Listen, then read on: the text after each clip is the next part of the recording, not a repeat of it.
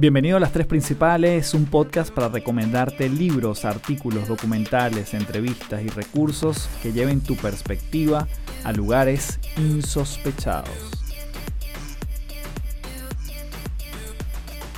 Bienvenido, gracias por acompañarme una vez más aquí en Las Tres Principales, este podcast que, bueno, la verdad que yo lo hago con un cariño enorme porque además aprecio muchísimo los comentarios que me envían, sobre todo por Instagram los comentarios que dejas en Apple Podcast, que puedes dejar comentarios y reviews, cosa que lo agradezco enormemente. Eso ayuda a que la plataforma lo recomiende más. Estoy muy contento también porque este episodio es bien especial. Tuve la oportunidad de entrevistar a una mujer excepcional como lo es Raquel Roca.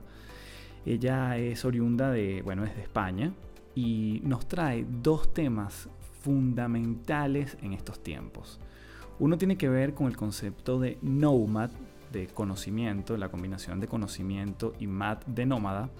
Y el otro tiene que ver con los silver surfers, que no es más que como los surfistas plateados, haciéndole honor a la gente que está ya más allá de los 40 años y que es profundamente activa en el campo laboral y los vamos a necesitar muchísimo para lo que viene. Así que bueno, esta entrevista está llena de datos, de visión de futuro. Cabe destacar que Raquel tiene años hablando de estos dos puntos, de hecho tiene dos libros publicados.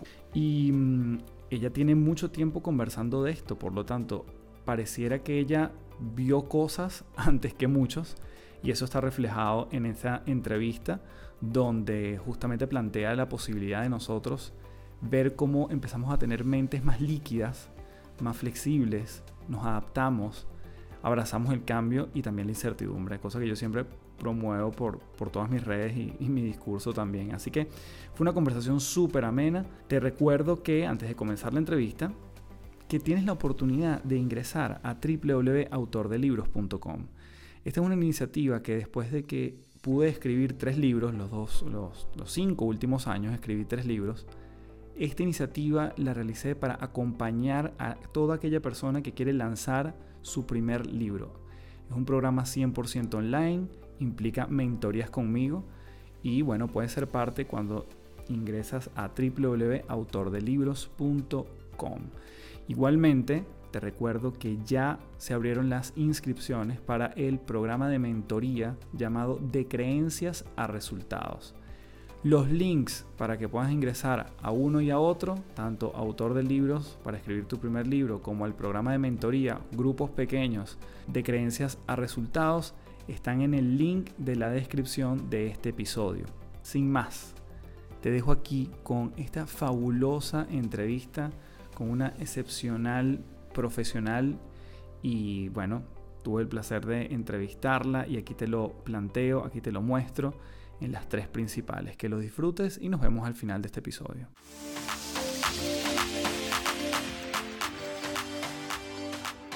Bueno, tenemos aquí a Raquel Roca en las tres principales. Raquel, bienvenida. De verdad que un honor tenerte en este espacio, de verdad. Muchísimas gracias. Gracias a ti, Carlos, por invitarme y un placer estar con todos vosotros.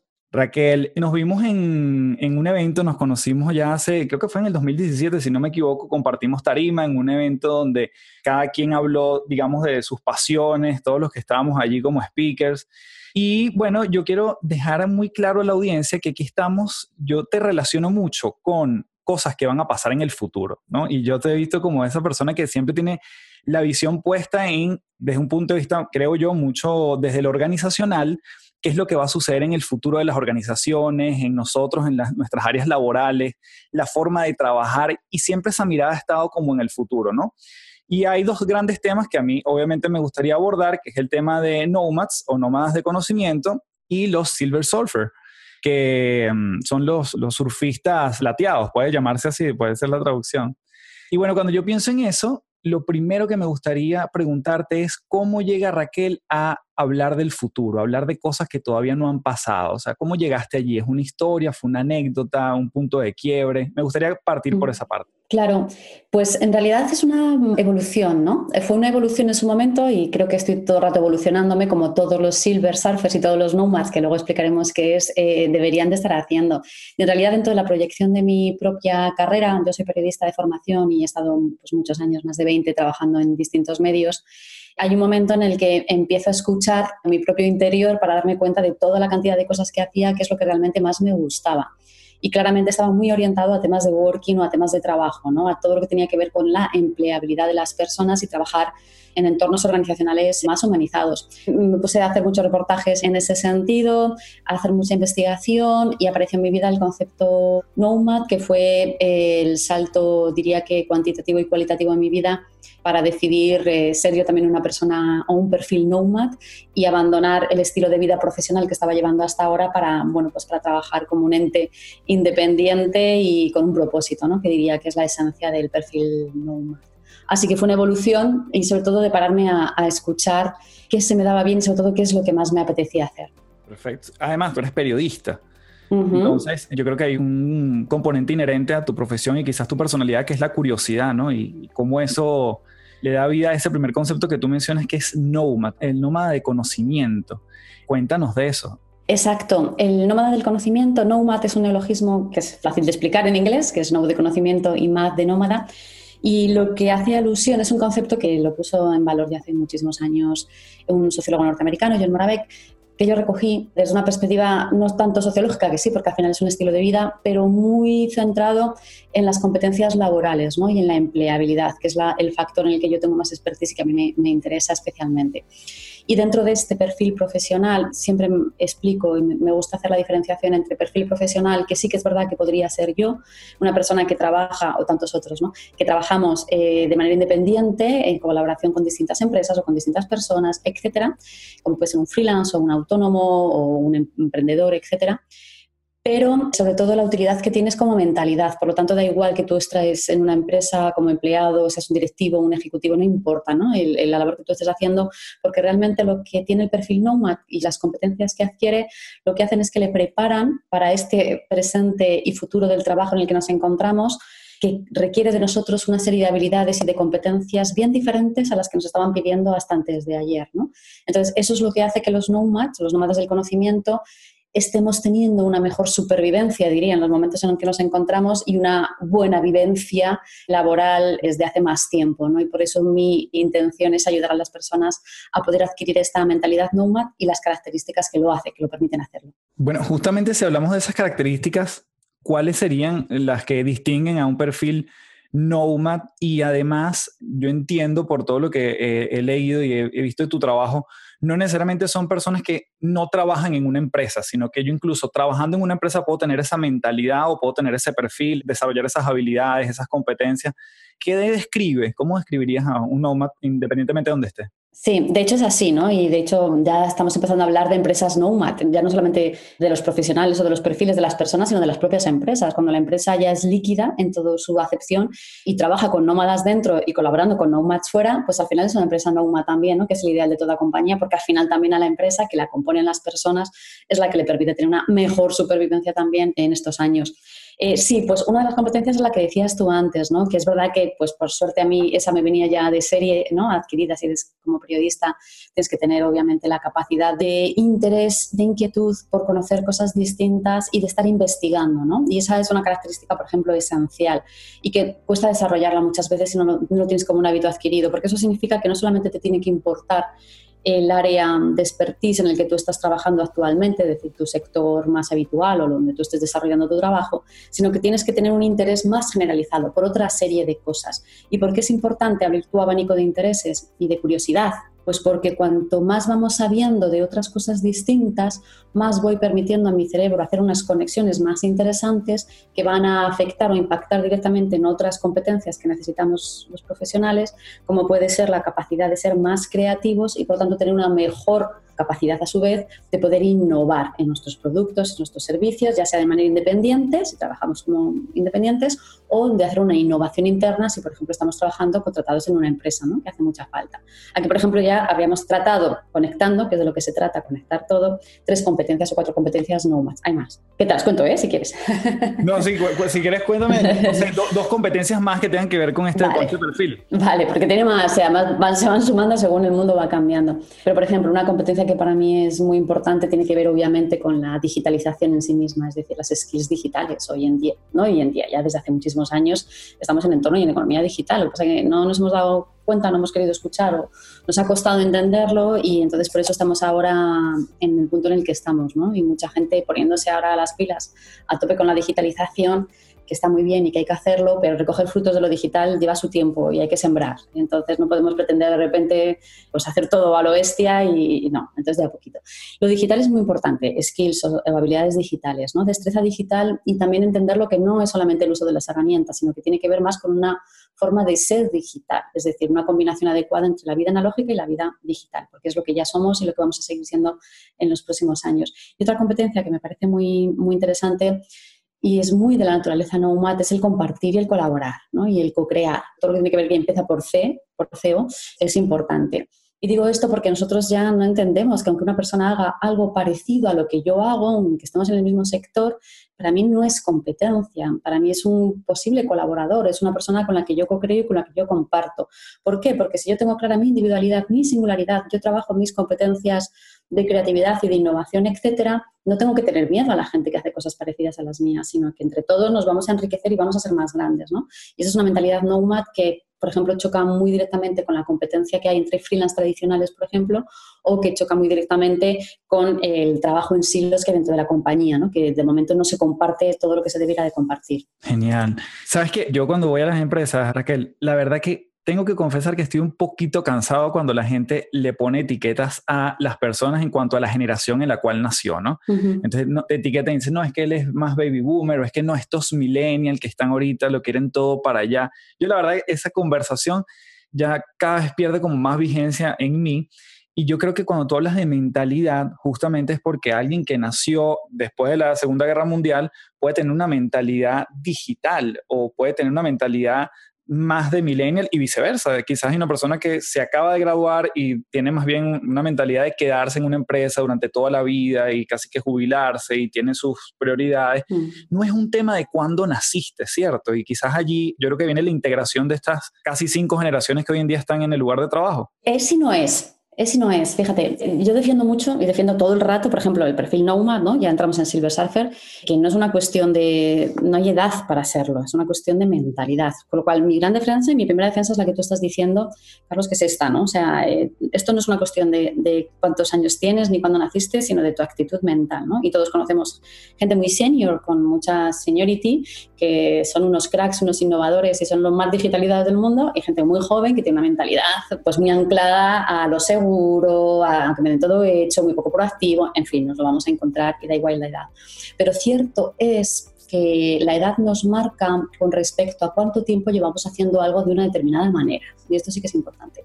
Es decir, si yo mm, tengo 50 o 60 años y he estado trabajando durante muchos años de una manera determinada en el entorno empresarial, porque es lo que se ha estilado, que es el sistema industrial o la manera mm, industrial de entender el trabajo, es obvio que tengo un, tiempo o me tendrían que conceder y yo también entender que tengo un tiempo más amplio porque tengo unas resistencias más desarrolladas con respecto a nuevas formas de hacer. No porque no desee hacerlas, sino porque llevo mucho más tiempo con un hábito adquirido. Entonces tengo que quitarme un hábito para adquirir otro nuevo. Si soy más joven, y ya he nacido o he aprendido, o directamente la empresa con la primera empresa en la que empecé a trabajar, o yo he montado una empresa, ya tiene las características propias de la empresa del siglo XXI, pues obviamente no tengo ese hábito que tengo que resetear y borrar la forma antigua de trabajar. Por eso digo que es una cuestión de mentalidad, sí, más que de edad, absolutamente, Hay gente que muy rápidamente se adquiere al nuevo hábito y aprende nuevas cosas y demás, pero lógico es también que si no hemos tenido esa inquietud, o a lo mejor no tenido un puesto ejecutivo directivo de pensar, sino que más bien ha sido un puesto ejecutante, que es lo que por desgracia se ha estado pidiendo la mayoría de los empleados en las empresas, pues probablemente tengo unos hábitos adquiridos que me cueste un poco más romper. Y sobre todo yo creo que el gran problema es que no explicamos muy bien el por qué y el para qué de los New Working Models o de los nuevos modos de trabajar que se hacen falta, ¿no? Sino que mandamos órdenes de ahora hay que hacer esto y ahora hay que hacer esto otro vamos escuchando tendencias y modas y sin saber muy bien y sin estrategia las vamos implementando en la compañía. Y eso genera un estrés pero sobre todo es que no hemos entendido el porqué y el para qué de las cosas, ¿no? Y entonces las personas que por naturaleza somos resistentes, pues todavía de sentarnos como una orden más y todavía ser más resistentes porque me cuesta desprenderme de lo que yo llevo tanto tiempo haciendo. Entonces es un sí y un no, pero sin duda ninguna, o sea, mentalidad al 100%. La edad es un tópico en muchas cosas. Buenísimo. Raquel, ¿alguna vez te escuché decir que para el 2020 el 45% de la fuerza laboral iba a ser Nouma? ¿Cómo vamos con ese número? Pues me río aunque es un drama porque claro, con esto del coronavirus, pues imagínate. Entonces estamos obligados ahora mismo un montón de gente a trabajar en digital, a trabajar en diferido, a trabajar con las herramientas digitales y con esas competencias que ya sabíamos que iban a hacer falta, ¿no? Por desgracia digo porque no es la manera ideal de trabajar obligados por un virus que estamos en confinamiento y no es la mejor manera de hacer teletrabajo, ni muchísimo menos. ¿no? Hay unos factores de estrés, de tensión, de noticias, estamos hiperinformados, mal informados, entonces no estamos realmente al 100% teletrabajando como deberíamos, o sea que bueno. Pero dicho esto, es verdad que mucha gente además se va a quedar o se ha quedado ya sin trabajo para los próximos meses, años, es un drama y va a tener que reinventarse. Por ejemplo, esto es muy de Silver Surfers, del libro de Silver Surfers, ¿no? la necesidad de la reinvención constante. Y ahora es una realidad que va a tener muchas personas. Si ya tienes o estás destapando tus competencias digitales, te va a ser más fácil poder encontrar nuevas vías para desarrollar nuevos negocios que vas a necesitar para sobrevivir. Por lo tanto, probablemente esa cifra se quedó corta, probablemente porque, pues obviamente, esta desgracia del corona no se, quedó, no, no se sabía qué iba a pasar y ya estaba cumplida prácticamente en 50 y 50 de las sociedad, ¿no? También porque las empresas cada vez se han ido quedando con un núcleo más pequeño de contratación, que es una tendencia que va a seguir pasando. Y cada vez tira más de colaboradores externos, que son los nomads del conocimiento. Raquel, cuando estás en tu rol, vamos a decir, de consultoría, ¿cuál crees que son las primeras barreras que te encuentras en una organización, en una empresa, cuando hablas de este concepto de nomad? Suena cada vez más familiar, es muy ajeno. La gente dice, pero ¿cómo lo implemento? O sea, ¿qué hago? O sea, ¿cómo esto lo hago carne en mi empresa? Sí, bueno, eh, claro, me encantaría pensar que ya hay mucha gente que la conoce y tengo que reconocer que, y me siento, bueno, muy orgullosa porque, bueno, pues al final me considero pionera en la introducción de algo que al final es beneficioso para las personas y las empresas en España y también en gran parte de Latinoamérica. Y es verdad que sí que ya no es una cosa tan loca, ¿no? Ten en cuenta que yo llevo hablando de este concepto desde 2013, que ha llovido, ¿eh? Estamos en el 2020. Entonces, pues al final de tanta siembra, pues se van recogiendo cosas de a poco. Y es cierto que las grandes grandes compañías o muchas de las grandes compañías con las que tengo la fortuna de poder trabajar es un concepto que ya, como concepto, ya está interiorizado e integrado. A veces las compañías le quieren poner otro nombre para personalizarlo, pero es lo mismo. Entonces, eso está bien. Es cierto que lo que cuesta más es luego los procesos para implementar esas actitudes, ¿no? En primer lugar, porque es un cambio de mindset de la gente, ¿no? Entonces, hay que trabajar estas competencias en concreto.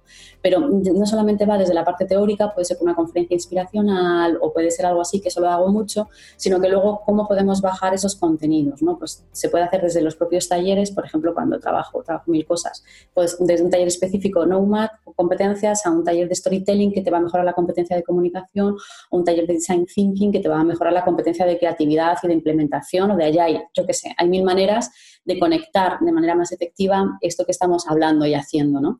Y yo creo que el reto más grande siempre ha sido con eh, que los departamentos de recursos humanos o de personas o de talento, que son obviamente para mí los grandes líderes de la transformación organizacional junto con dirección, pues entendieran la complejidad, la necesidad y la urgencia de hacer esto. ¿no? Yo creo que esa urgencia y esa necesidad ya ha quedado muy patente que es así y había empresas que ya lo estado haciendo y trabajando sobre ello y estaban más evolucionadas y otras que cuando regresemos a cierta normalidad pues van a, recomendaría que, que no lo dejaran de lado porque esto lo que nos ha demostrado es que estamos en época de incertidumbre y de inestabilidad y que va a seguir siendo así. Por lo tanto, cuanto más preparados estén nuestros empleados para tener esta mentalidad nomad, más fácil nos va a ser como empresa poder sortear las problemáticas tan diversas y desconocidas a las que nos vamos a seguir enfrentando. Y fíjate que eso me parece genial cuando lo dices que al final hay una preparación y hay un entrenamiento desde diferentes ángulos para esta mentalidad nomad porque lo, que finalmente decanta es una transformación cultural, ¿no? De cómo estamos pensando, cómo estamos ejecutando, desde dónde estamos viendo las cosas en las empresas. Y mm, claro, en, esta época, y yo creo que esto, ni siquiera hablando de esta época, de este momento cuando estamos haciendo la entrevista, sino a lo que viene, obviamente la empresa va a buscar también recortar muchos costos y muchas veces, y lo digo por experiencia propia, porque claro, hacemos vida en ese ámbito, decimos, bueno, no vayamos a formar a la gente o recortemos presupuesto de esta área donde vamos a formar a personas. Obviamente no todas las empresas son así, pero muchas dicen, bueno, prefiero recortar aquí y eso que se convierte en un ahorro para otras cosas. ¿Qué opinas tú de esa distribución de presupuestos y, y la formación de la gente? Pues es el gran error. La empresa del siglo XXI realmente, bueno, del 22 te diría, las que van a llegar a algún sitio y que van a sobrevivir, son las que han entendido que tienen que estar en un proceso de aprendizaje continuo. Y eso significa que tienen que tener a toda su gente en proceso de aprendizaje continuamente, long life learning. Entonces, esas son las empresas que han entendido que además la autogestión del aprendizaje no es una hoja formativa, sino que tienen que animar y enseñar a los empleados a que estén continuamente capacitándose, formándose, ¿no? Y entonces lo que están poniendo es en valor el conocimiento interno de la compañía y la distribución del conocimiento entre los propios empleados y, por supuesto, contando con conocimiento externo, ¿no? Con expertos que realmente son los que pueden trabajar la tendencia y traerla desde fuera porque desde dentro es obvio que no se puede, ¿no? No, no hay tiempo para eso. Y esas son las empresas que realmente están marcando la diferencia porque ya tienen a sus empleados desde ese aprendizaje continuo, nuevas competencias, en este modo nomad que estamos hablando, ¿no? Entonces, es absolutamente esencial que te dediquen eh, y te puede faltar mucho presupuesto, pero sí las energías y el conocimiento de cómo hacerlo adecuadamente. Entonces es una diferencia totalmente brutal, ¿no? Y además es verdad que a lo mejor la gente no te va a durar eternamente, pero si es que ya contamos con esto, ¿no? Ahora, el tiempo que te duren, que se sienten bien cuidados, bien tratados, que estás alimentando su conocimiento, porque ellos ya saben, todos sabemos que, tenemos unas vidas muy largas y que vamos a tener que trabajar mucho tiempo, ¿no? Y eso es obvio que no va a poder ser una única empresa. Por lo tanto, lo que vamos a obtener es que durante el tiempo que tenemos esas personas contratadas o por proyectos o por objetivos, eh, conectados con nosotros van a dar lo mejor de sí, que es de lo que se trata. Tú les das lo mejor y ellos te dan a ti lo mejor. Y el resultado es un win-win, ¿sí? Y después cada uno va a seguir sus vidas, pero puede que nos volvamos a reencontrar. O hay muchas múltiples maneras que no solamente es estar contratado para poder tener una relación laboral hoy en día, ¿no? Hay muchísimas fórmulas de flexibilidad. Por lo tanto, merece la pena dar lo mejor a quien, estás colaborando y tú como empleado dar lo mejor el tiempo que estés, ¿no? Entonces, yo creo que hay que cambiar esa mentalidad de tener el talento retenido porque eso ya no es real. Qué genial. Bueno, y quiero conectar entonces con ese puente que tú misma hiciste, de que vamos a seguir trabajando por mucho tiempo. Mm, la expectativa de vida aumentó notoriamente a nivel mundial y entonces entra este concepto de Silver Surfer. Estos surfistas plateados, y te he escuchado a ti que es por, incluso por las canas, pues, porque es como una, una, honra a las canas de la gente. ¿Qué nos dice este concepto para comenzar a, a desglosarlo? Vale, el Silver Surfer sí que es concepto mío, no, no, no existe. Hay un personaje de, de, Marvel, creo, pero es casualidad total, pero vamos, como de trabajo no hay. Pero sí que la Silver Economy parte de las canas, ¿no? De esto que estamos hablando un poco del pelo de plata, ¿no? Es decir, de la gente cuando ya a partir de cierta edad pues empieza a canear. Eh, y es verdad que está ahí, pero a mí me gusta mucho más porque no todo el mundo a partir de cierta edad canea, no todos. Entonces, es verdad que me gusta más orientarlo desde la perspectiva del talento de plata. Mm. Talento de plata. ¿Por qué? Pues porque a partir de los 40, 50, 60, por la seniority que uno ya tiene, llevamos años trabajando, pues al final es inevitable que tenga pues ese, un talento ya desarrollado que hay que reconocer más por ahí. Dicho esto, es verdad que mm, cuando la persona tiene cierta edad, pongo los 40 que es muy joven, pero pongo esta edad de corte porque suele ser el periodo en el que empieza a haber una caída muy fuerte, por ejemplo, en las contrataciones en las empresas. Siempre se ha pensado que una persona de 40 ya es demasiado mayor para ser contratado, por ejemplo, etcétera. ¿no? Es un desconocimiento brutal de la demografía que nos rodea. Chile es prácticamente igual de envejecido ya casi que, que España en concreto, ¿no? Y casi todos los países latinoamericanos están en un clarísimo envejecimiento acelerado. Entonces, ¿qué ocurre? Que cuando nosotros estamos viviendo tantos años como vivimos, y de hecho, por ejemplo, el drama que estamos viendo en España con el COVID es porque tenemos una población de gente mayor muy alta, ¿no? Y, está pasando también por eso. tenemos una población muy, muy, muy, muy eh, longeva, que eso es positivísimo y es buenísimo, y eso también pasa en nuestro país, y no es mal, es bien. Tenemos calidad de vida, vivimos cognitivamente muchos años, etcétera. Estamos ya en los bordes de la vida de 100. Ya nuestros hijos van a vivir 100 años, bien, el 50% de ellos. Ahora, ¿qué pasa? El problema es la escasez de niños, precisamente, que no hemos tenido hijos y eso es mal. Entonces, lo que ocurre es que las poblaciones o las sociedades se vuelven envejecidas. Por lo tanto, si yo voy a vivir muchos años de media, pasado los 85, llegando hasta los 90, incluso puede que hasta los 100, los más jóvenes, y tengo una, una vida larguísima y tenemos una sociedad muy envejecida sin gente joven, lo que ocurre es que obviamente todos esos sistemas posibles que hasta ahora funcionaban de pensiones, etcétera, pues se desmontan, se caen y ya no es viable pensar que nadie puede mantenernos, ¿no? Y entonces nos toca mantenernos a nosotros, nosotros mismos durante muchos más años. Y además, ¿qué ocurre? Que casi nadie ha hecho esta previsión de tiempo y los ahorros, si es que alguien ha podido ahorrar, son mínimos, ¿no? Y entonces, cuando pensamos en las jubilaciones, no sé en qué punto está en Chile en concreto creo que estaba en 60, y 60, 62 los hombres, algo menos las mujeres, no recuerdo. Pero aquí en España, por ejemplo, están en 65, lo van a subir ya a 67 y en Alemania están pidiendo los 70. Pero lo que está claro es que una jubilación con 65, 67 años, cuando vamos a fallecer cerca de los 90, nos implica estar 20, 30 años de inactividad laboral. Inactividad laboral significa no ingreso y si no hay ingreso y no tenemos ahorros, pues es una locura, no se sostiene nada. ¿no? Por lo tanto, lo que tenemos que cambiar es nuestro planteamiento y ser conscientes de que nuestras carreras laborales van a ser mucho más largas de lo que nadie nos había dicho, que no se parecen a la carrera que tuvieron nuestros padres ni nuestros abuelos. No tiene nada que ver. Por lo tanto, carreras muy largas, muy longevas, significa que tengo que estar constantemente, y conectamos con lo anterior, aprendiendo. Y ser un silver surfer significa que yo estoy preparándome para estar continuamente navegando las olas de cambio, y es más, no solamente las navego y las surfeo bien, sino que mi intención es que a pesar de que tenga cada vez más años, quiero seguir estando en la cresta de la ola y no que me hagan invisibilidad o edadismo, me dejen fuera por ser más mayor, que es lo que hemos estado haciendo hasta ahora con la gente más senior. Interesante. Raquel, sabes que yo específicamente en la cultura norteamericana, yo estuve en una certificación con la gente de Disney y ella una de las cosas que manifiestan es que le dan mucho valor a la gente mayor. Es decir, tú puedes ver mucha gente mayor pasado sus 60, 70 años, de repente atendiendo una caja o son personas que naturalmente son amables, no necesariamente demandan los grandes sueldos, pero se sienten profundamente activos.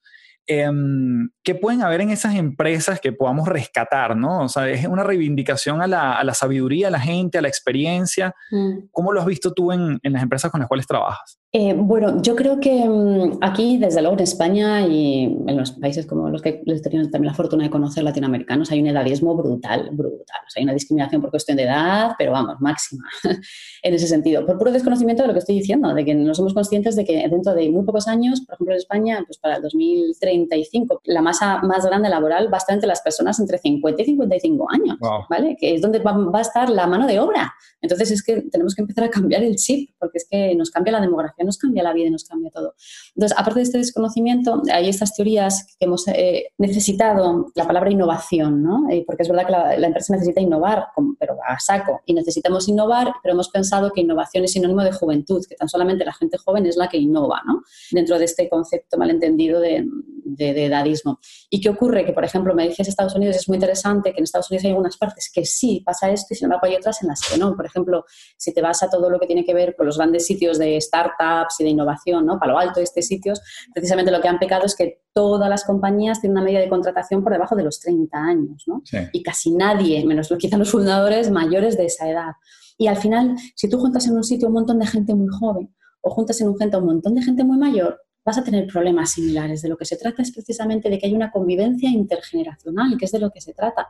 Ya hemos entendido la diversidad de género, bien, ya hemos entendido lo, lo importante de la diversidad cultural, aunque no la practicamos mucho, pero bueno, bien. Ahora de lo que se trata es que entendamos de la diversidad generacional, es decir, mm. de la diversidad de meter a personas de distintas edades, ¿no? Porque unas van a aportar unas cosas y otras van a aportar otras.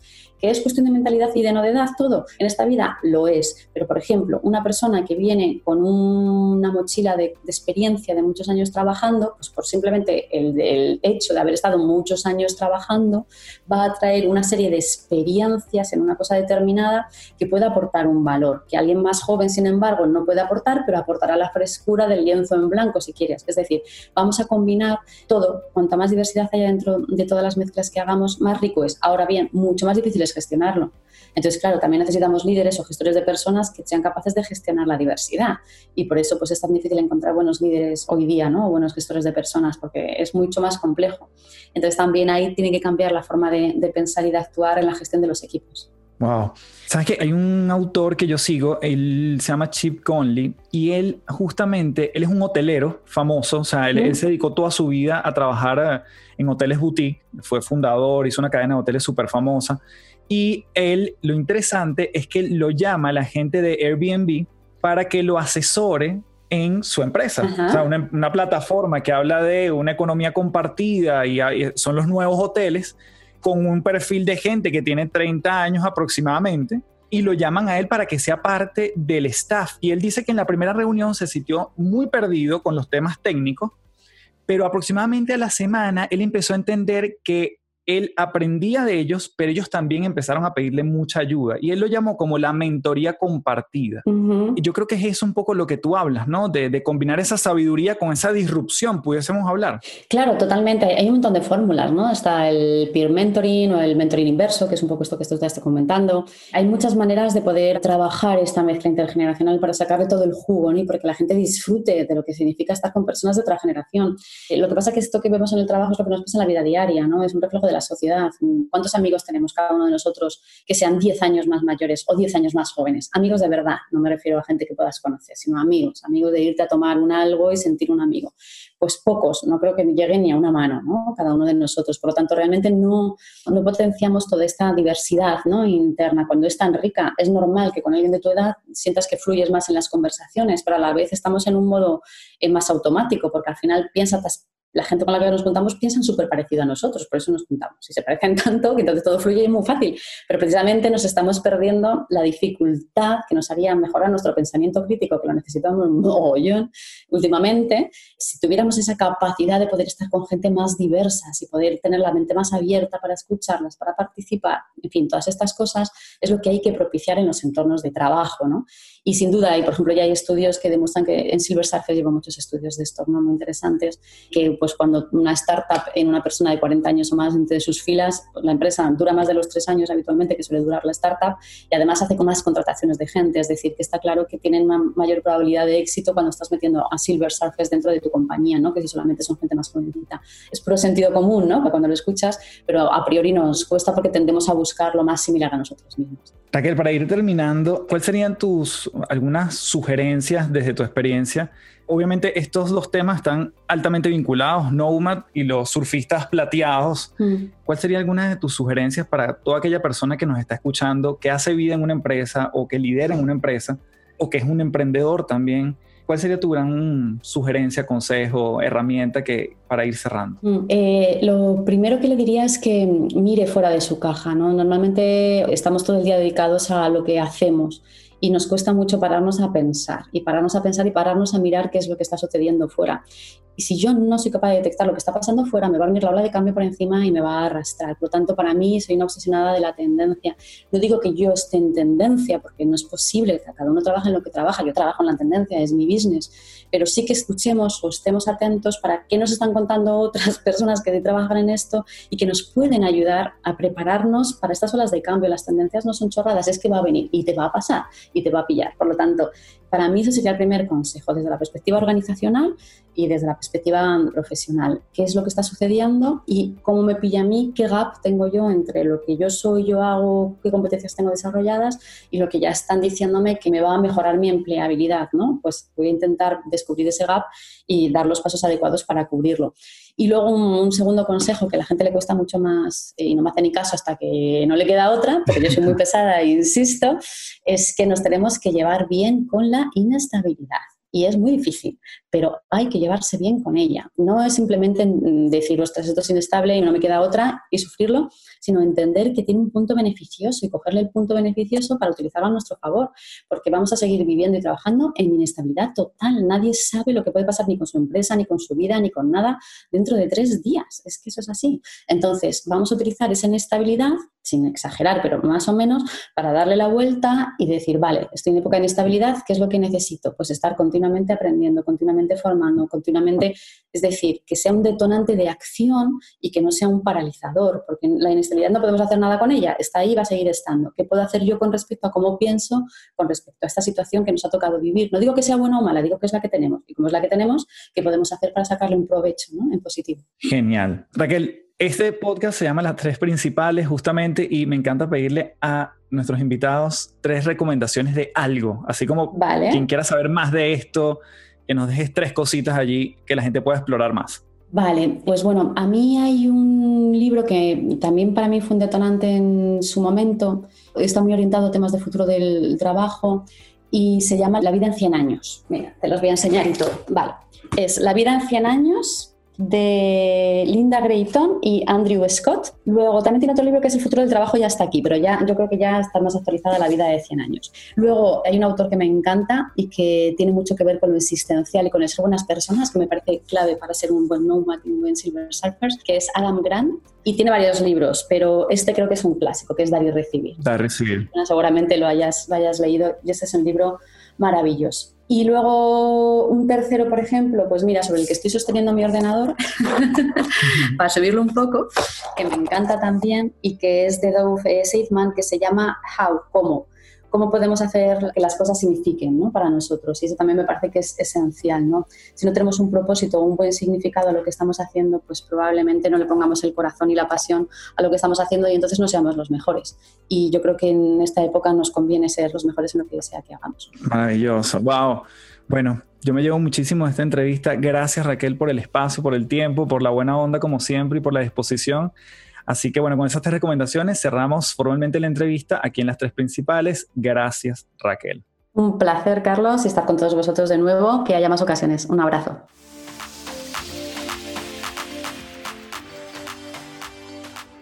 Bueno, gracias por quedarte hasta este punto de la entrevista con Raquel. Espero que lo hayas disfrutado un montón, tanto como yo. Es increíble la, capacidad que tiene ella de explicar conceptos que pueden sonar... Eh, muy alejados, pero los explica de forma simple y además le ves la aplicabilidad desde ya en todo lo que son nuestras organizaciones y emprendimientos. Así que nuevamente, gracias a Raquel. Eh, te invito a que cheques la descripción del programa porque ahí están sus redes sociales para que la puedas seguir, así como su página web de Raquel Roca. Te recuerdo entonces, antes de cerrar el episodio de hoy, que puedes ingresar a www.autordelibros.com para que puedas revisar toda la información y escribir tu primer libro en 120 días. Asimismo, las inscripciones para el programa de mentoría de creencias a resultados, un programa que va a durar cuatro sábados. Te puedes inscribir desde ya y bueno, nos vemos en el próximo episodio de las tres principales. Recuerda, me ayudas un montón si le das follow, no importa la plataforma donde escuches este episodio y el podcast en general, así como un review, te lo agradecería también si me lo dejas sobre todo en las plataformas que lo permiten, como por ejemplo Apple Podcast. Así que bueno, seguimos con las tres principales, dándole vida a este concepto, a este podcast con temas que cada vez te lleven a lugares insospechados.